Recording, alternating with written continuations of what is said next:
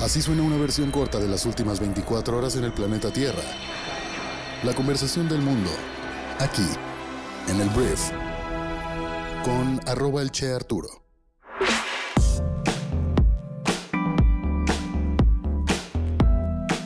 Hola, muy buenos días, bienvenidos a esto que es el Brief para este jueves 6 de mayo. Yo soy Arturo Salazar, tu anfitrión y uno de los fundadores de Briefy, y aquí vas a poder escuchar un resumen de las noticias más importantes para el día de hoy. Comenzamos.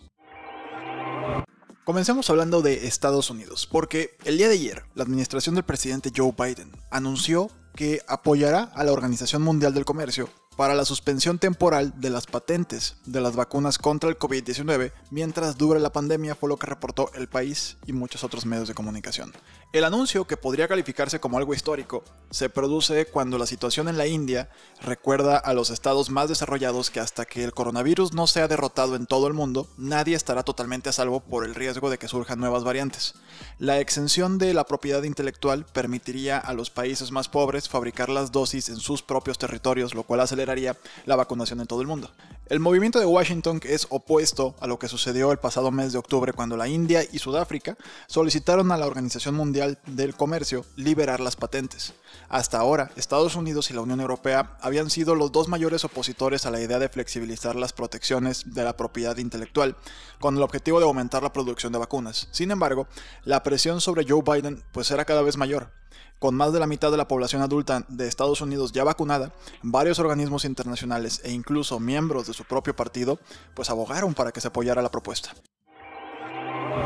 Hablemos del presidente de México, Andrés Manuel López Obrador, porque el día de ayer Andrés Manuel denunció al candidato del PRI en Nuevo León por una supuesta entrega de tarjetas con dinero electrónico, ¿no? O sea, con dinero ya puesto en las tarjetas de débito.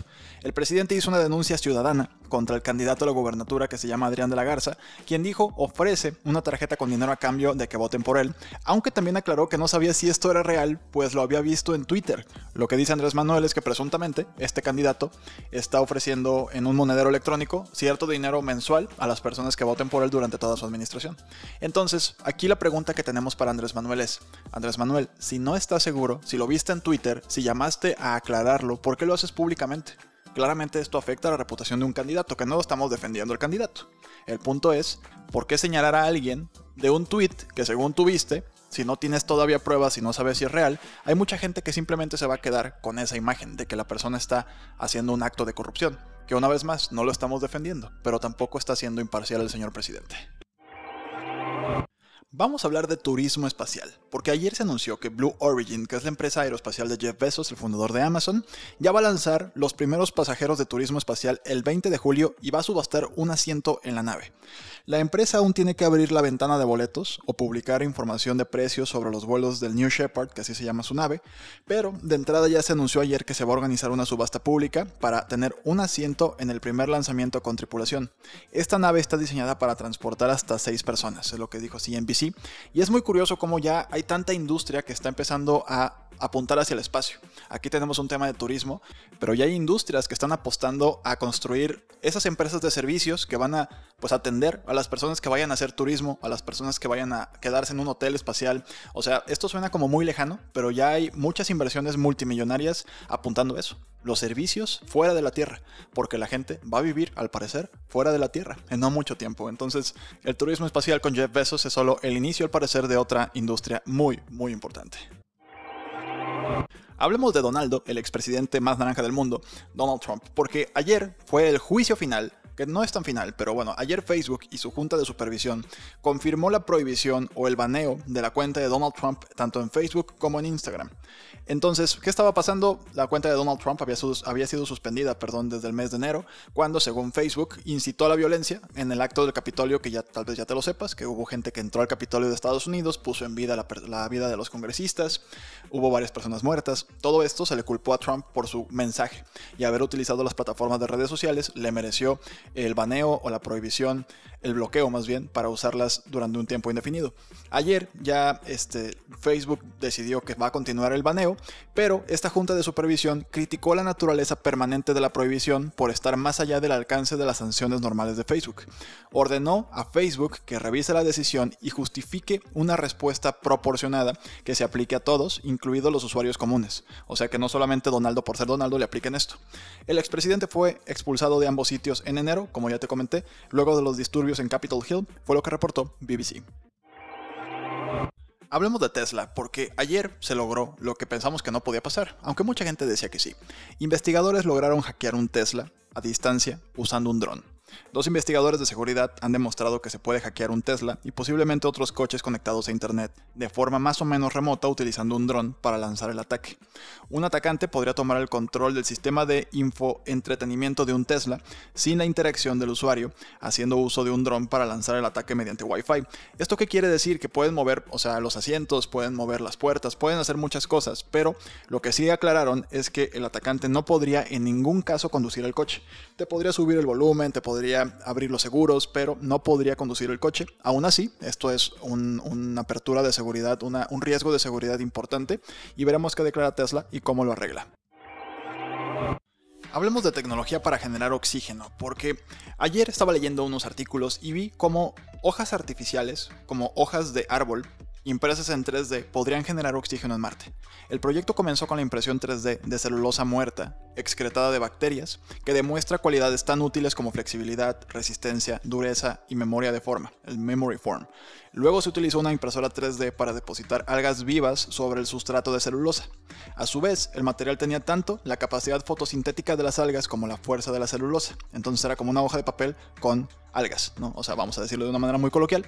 Y el material resultante no solo era biodegradable y su producción escalable y de bajo costo, sino que la naturaleza fotosintética del material significa que podría alimentarse de la luz solar y potencialmente regenerarse. Fue lo que reportó 3D Print. Bien interesante porque esto podría generar oxígeno en lugares donde actualmente no hay. Entonces, digo, es una locura todavía pensar en esto, pero ¿por qué no? ¿Por qué no pensar en llevar oxígeno a Marte? ¿Qué podría pasar?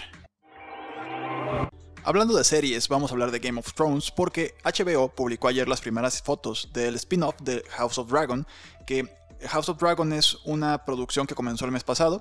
Está ambientada, es una precuela, está ambientada 300 años antes de la serie original de Thrones, justamente cuando la casa de los Targaryen comienza su caída histórica. Entonces, las fotos las puedes ver en nuestra síntesis, en nuestra aplicación móvil, pero, o sea, ahí está el link para que vayas a la noticia original y veas todas las fotos. Nada más pusimos una para tampoco saturar la síntesis, pero bueno. HBO ya publicó las primeras fotos del spin-off de House of Dragon.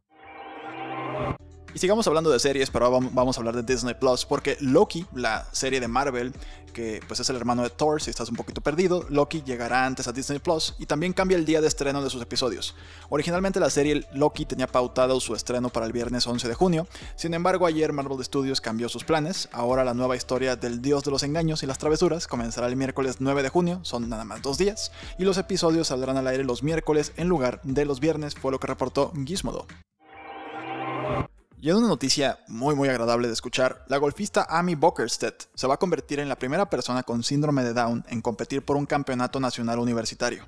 La estudiante de segundo año de 22 años en Paradise Valley Community College en Phoenix, Arizona, ya fue la primera persona con síndrome de Down en recibir una beca universitaria atlética en los Estados Unidos y va a competir con los Paradise Valley Pumas en el Campeonato Nacional de Golf de la NJCAA en Florida a finales de este mes.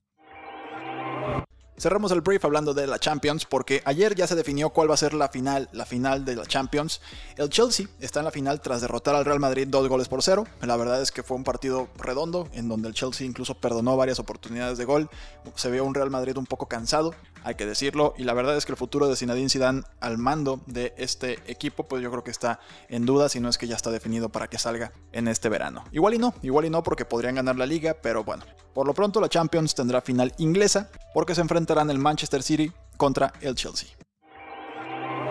Muy bien, esta fue la conversación del mundo para este jueves. Espero que te haya gustado, que te genere conversaciones muy útiles el día de hoy.